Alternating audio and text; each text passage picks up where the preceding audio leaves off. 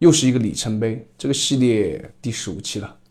本来准备了很多话，录节目的时候想了下，不想交情了，一句话，谢谢大家，开始吧。聆听历史的呼吸，感受岁月交错的旋律，重温过往的荣光与沧桑，让我们用耳朵倾听，心灵感知。欢迎来到博士斋，历史有声音，给你塑造一个有声有色的历史世。一九零八年十一月十四日下午六点过，内务府大臣曾崇一家正准备吃晚饭，宫里忽然来了一个送通知的差人，送来一个口信：“万岁爷病重，请堂客立刻前往里头预备差事。”听到这话，曾崇和他的几个同样在内务府当差的弟弟面面相觑啊。脸上的神色琢磨不定，曾从当下就问了差人，还通知了谁？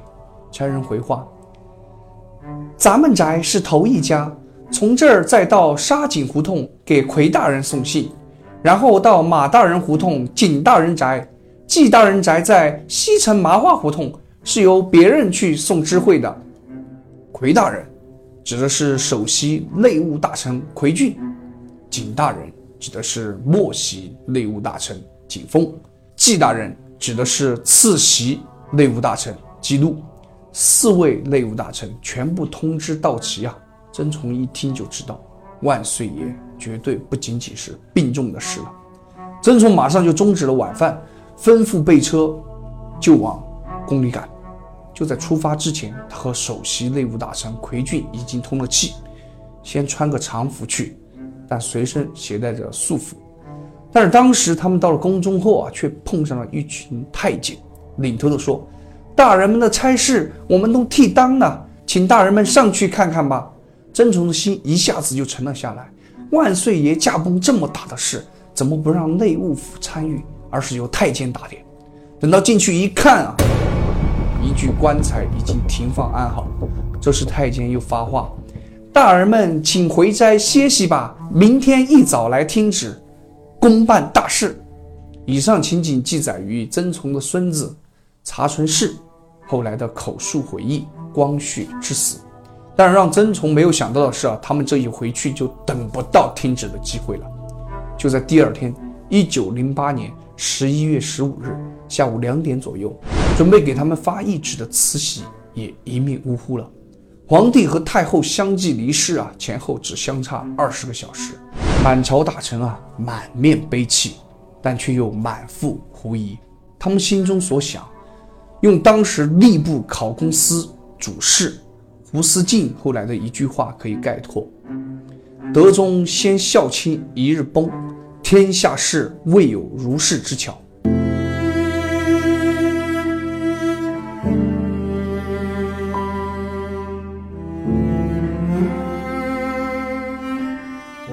光绪的驾崩引起朝廷内外的怀疑是有道理的。听过前面几期的朋友们应该都知道，光绪与慈禧的恩怨早已经是路人皆知的事了。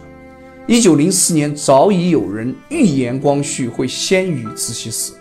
清廷外务部右侍郎武廷芳当年就对日本公使的内田康载透露，光绪帝必定会死在慈禧太后之前。内田康载问武廷芳。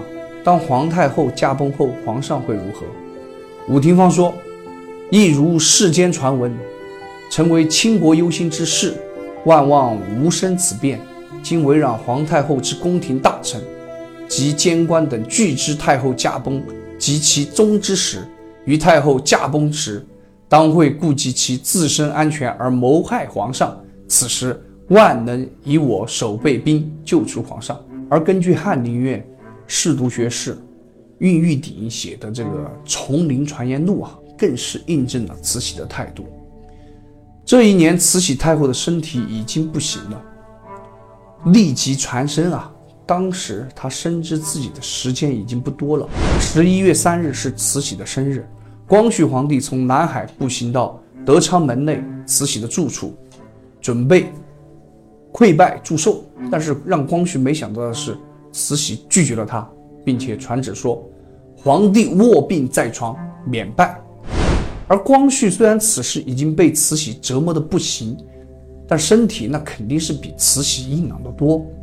光绪自从被软禁在瀛台后啊，一度到了食不果腹和衣不暖身的地步。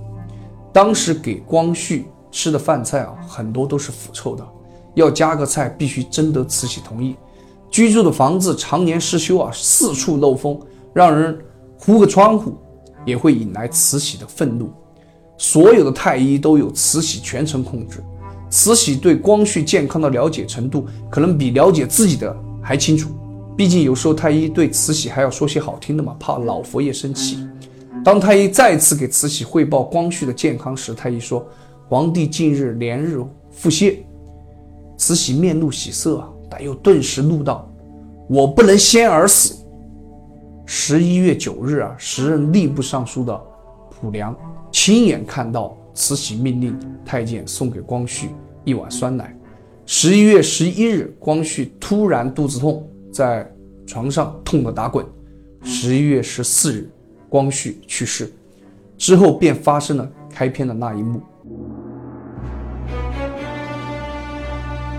而慈禧的命可是真硬呀，硬是撑到光绪死后。得知光绪死后啊，慈禧立刻命令醇亲王载沣的儿子溥仪继位。而此时溥仪年仅三岁啊，由载沣以监国摄政王的身份执政。那慈禧为什么要立溥仪而不立其他人呢？这就不得不说慈禧的狡诈了。她直到临死前依旧在考虑自身的利益问题，而国家命运对于她来说或许没有那么重要。选新皇帝这件事啊，其实慈禧心里早有定数。就在把酸奶送给光绪后啊，慈禧就立刻召见张之洞侍婿纳同商量立嗣的事，并且。把奕匡支到了东陵去视察陵墓工程。把奕匡支走啊，是因为慈禧不想让奕匡的权力再扩大。他代表的是北洋派。我们上期都说了，北洋派在斗陈春轩派系的时候已经胜利，而慈禧要权衡各派权力，是不可能再让北洋派扩权的。他现在要扶持的一定是自己能掌控的，或者说自己死后不会翻自己旧账的。慈禧决定重蹈覆辙，立载沣的儿子溥仪做皇帝，因为他要隆裕皇后复制自己的经历，垂帘听政。这个隆裕皇后正好是自己的亲侄女。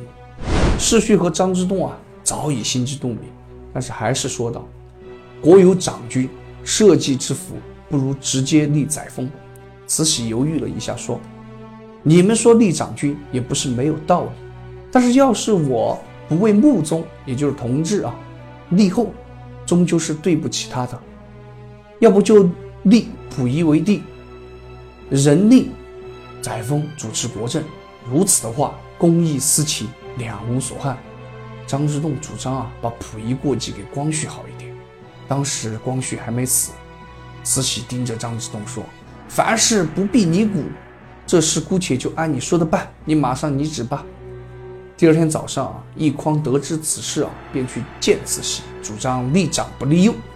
慈禧态度当然非常坚决，赶紧滚，赶紧滚！你那点心思，老子还猜不到吗？当天上午，慈禧又召见载沣、张之洞等人，当众就宣布了决定。但是载沣听到决定后啊，跟他父亲当年听到要立载田一样，吓得直接就伏在了地上。但是慈禧都决定了，谁也改不了。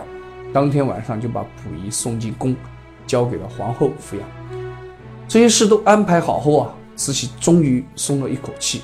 这口气一松，一九零八年十一月十五日，她也离开了这个世界。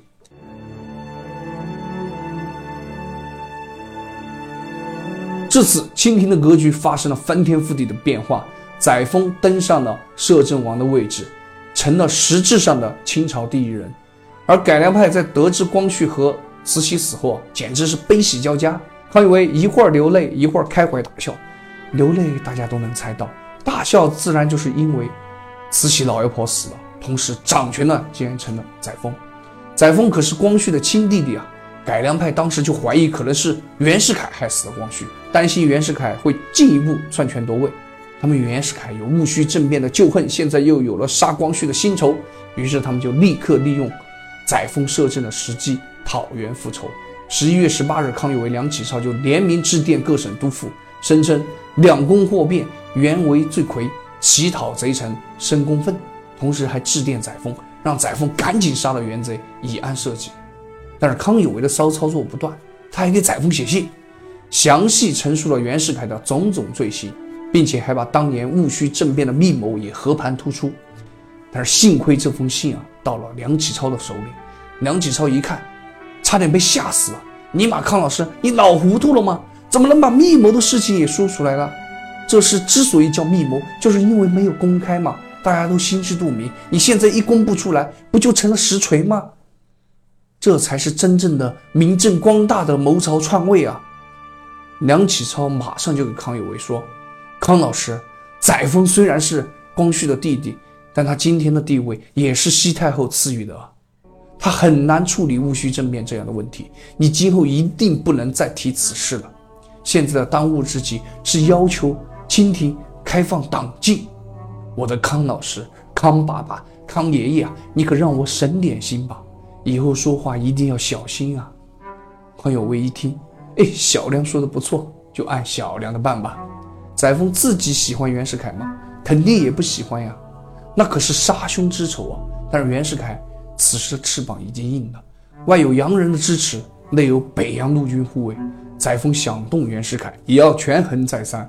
而另一边的袁世凯在得知慈禧去世后，瞬间呆若木鸡。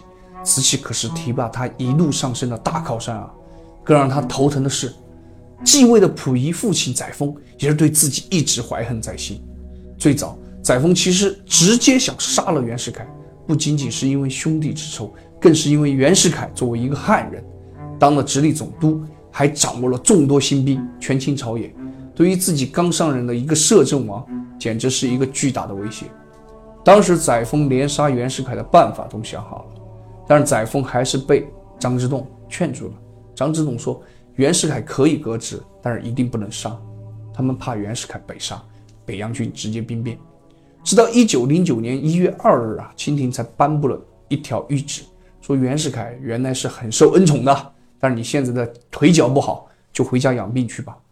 袁世凯也料到自己会有这么一天，也没有任何反抗，认命了，就离开了京城。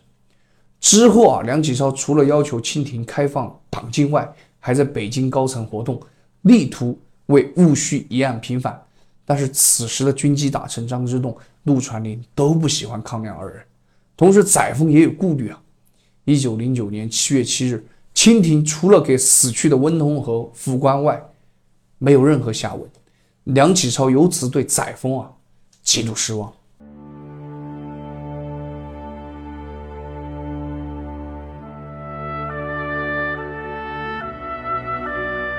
之后，载沣把精力就放在了抓军权上，训练了一支由自己亲自掌握的禁卫军，有一万两千多人。一九零九年二月。成立海军事务处，开始着手恢复海军，全部由皇族管理。一九零九年十月四日，军机大臣张之洞去世，戴洪慈补位。半年后，戴洪慈又去世。不久，陆传林也去世。这几位大臣的去世啊，让汉族官员在清廷中枢的地位。更加削弱。之后，随着国会请愿运动的失败啊，支持清廷的立宪派也开始走向清廷的对立面。清廷的问题越来越多，窟窿也越捅越大。清廷灭亡的倒计时已经敲响。这个我们就放在下一期说吧。好了，改良派和清廷的历史也赶上了革命派的历史脉络。大家有空一定要去前面几期温习一下革命派的发展。不然到时候又回到革命主线时，你们就理不清了。今天就到这里，我们下期再见。